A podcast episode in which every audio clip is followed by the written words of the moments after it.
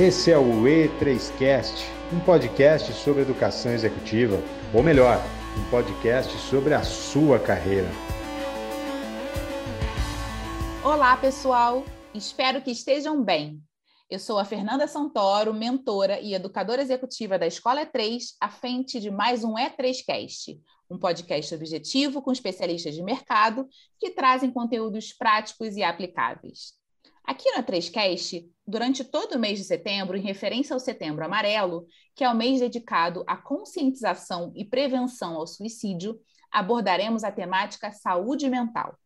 E hoje a nossa pauta é comunicação não violenta como promotora da saúde mental.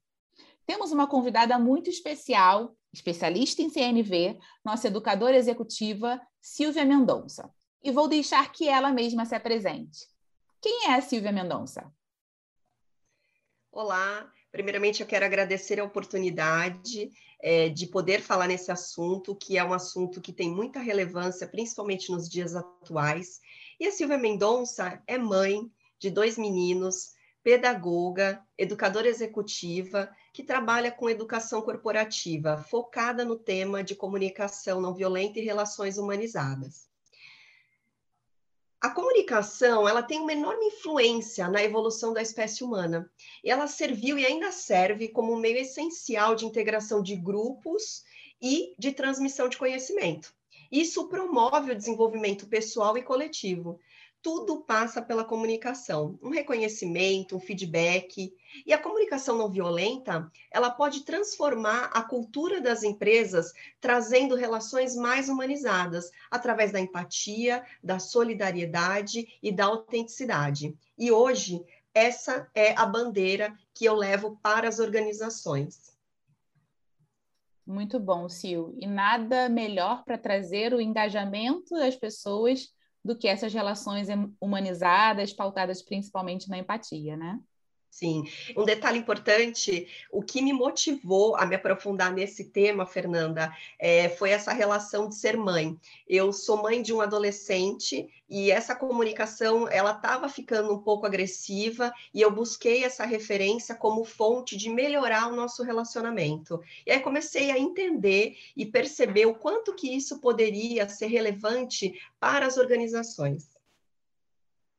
Excelente, propósito super genuíno para se aprofundar nesse tema. Para garantir que estamos todos na mesma página, você poderia nos dizer o que é a CNV?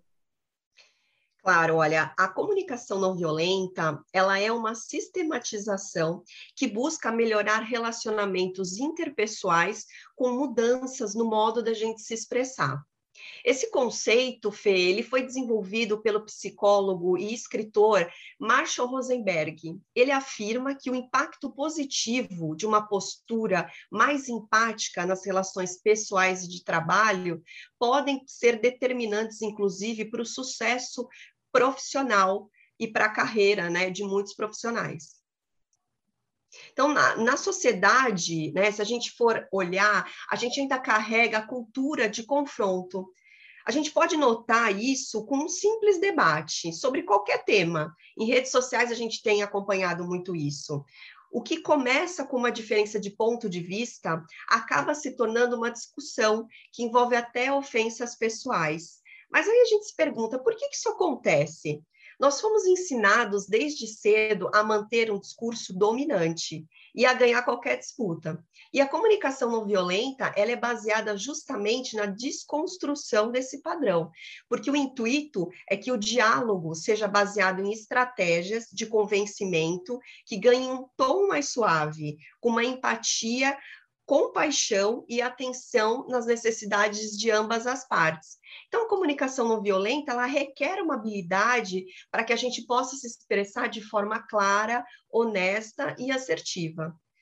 A gente tem que impor e respeitar a vontade do outro. Isso é importante em diferentes contextos, né? No convívio familiar, no ambiente de trabalho, enfim, em todos os campos que envolvem as relações humanas. Muito bacana, Sil. Você trouxe aí a referência do Marshall Rosenberg, você falou desse, de como surgiu né, esse interesse maior pela comunicação não violenta na sua vida, associado ao seu filho adolescente. Você falou de compaixão aqui, o Marshall realmente é uma grande referência, é, inclusive já escreveu, né? Um dos livros que ele já escreveu também é relacionado à linguagem compassiva, direcionada à criação dos filhos, né? Então, além de ter esse olhar para as relações de uma forma geral e corporativas, também esse olhar para as relações é, familiares, bem importante, né? Muito importante. É, essa, essa questão né, da empatia, da necessidade de você é, compreender a mensagem que o outro está trazendo e fazer essa autoempatia também para que você possa é, interpretar quais sentimentos te despertam quando você recebe uma comunicação, é fundamental para que a gente tenha aí é, uma linha de relacionamento mais eficaz. Muito bom, Sil. E é possível estimular a prática da comunicação não violenta nos ambientes corporativos? Olha, Fê, é super possível e, inclusive, a minha opinião é o caminho para o engajamento dos profissionais no ambiente corporativo, porque a CNV ela permite que as pessoas se conectem e, com isso, as empresas vão reduzir custos, por exemplo, de conflito, conflitos, né? É, criando mais um senso de cooperação e trazendo esse engajamento para as equipes, né? Existem estudos que dizem que 45% de uma empresa é improdutiva por conta da falta de comunicação.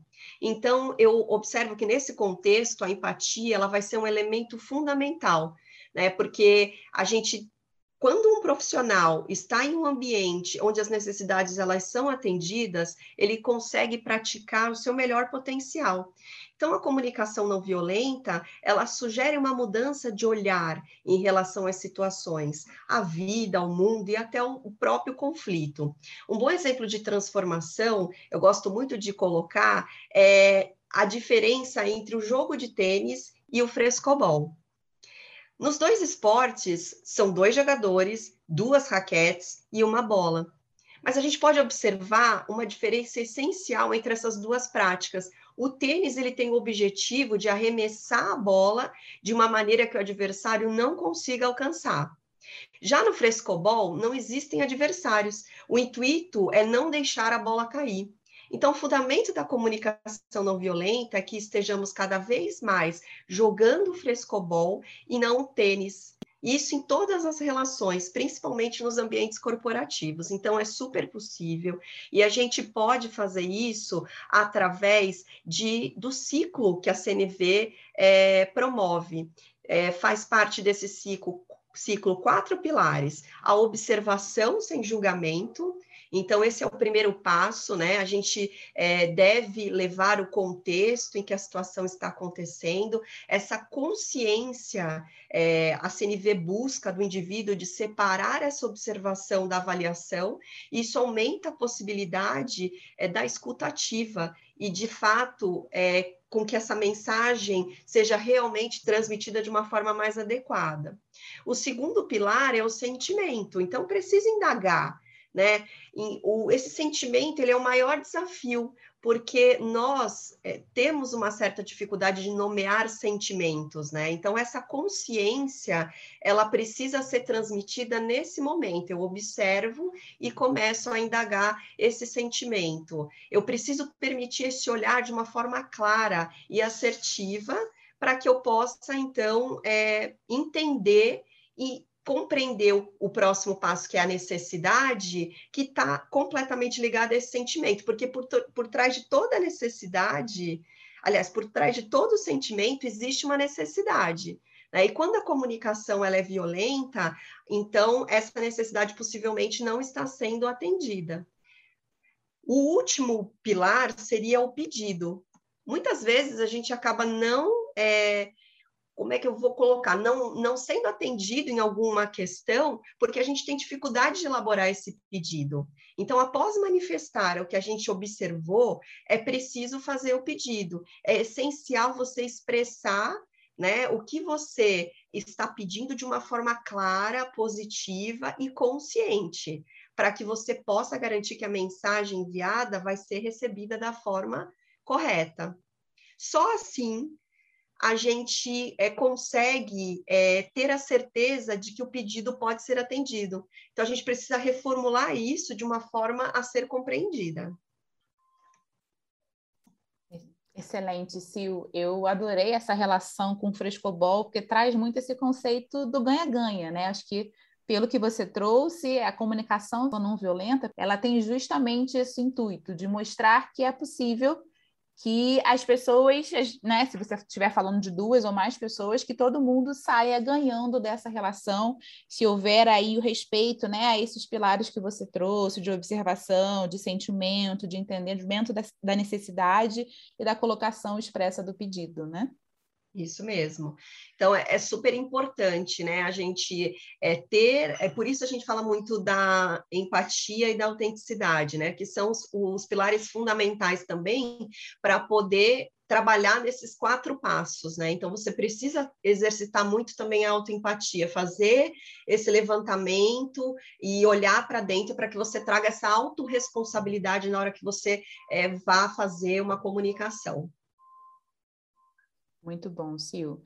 A sua fala já trouxe vários insights a respeito da nossa temática principal, mas eu queria ouvir mesmo, né, de uma forma mais direta, vindo de você, uma especialista no tema, como que a comunicação não violenta se relaciona com a saúde mental. Bom, uh, isso é um, um, pilar fundamental, né? Hoje, principalmente depois da pandemia, a gente precisa ter esse autocuidado muito presente, né? É, a gente, eu entendo que a comunicação não violenta ela auxilia né, nesse exercício das emoções. Então, a gente produz reflexões sobre essas reações.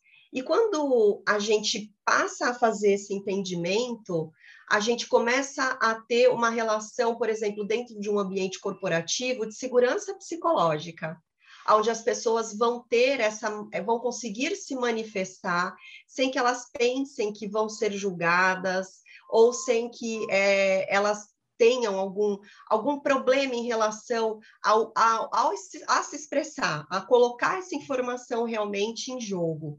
Então, a saúde né, mental, ela tem muita relação com a comunicação não violenta, porque ela tem esse entendimento, né, de trazer para a gente essa questão da vulnerabilidade, que ela é muito presente, né, para que você consiga, então, é, colocar essas informações de uma forma mais clara, transparente, e com tudo isso, você é, se conecta né, com você mesmo para ter essa compreensão né, em relação aos seus sentimentos, o que, que isso está trazendo para você dentro de um contexto, e ela consegue permear né, o todo relacionado à saúde emocional e mental das pessoas, principalmente dentro das organizações.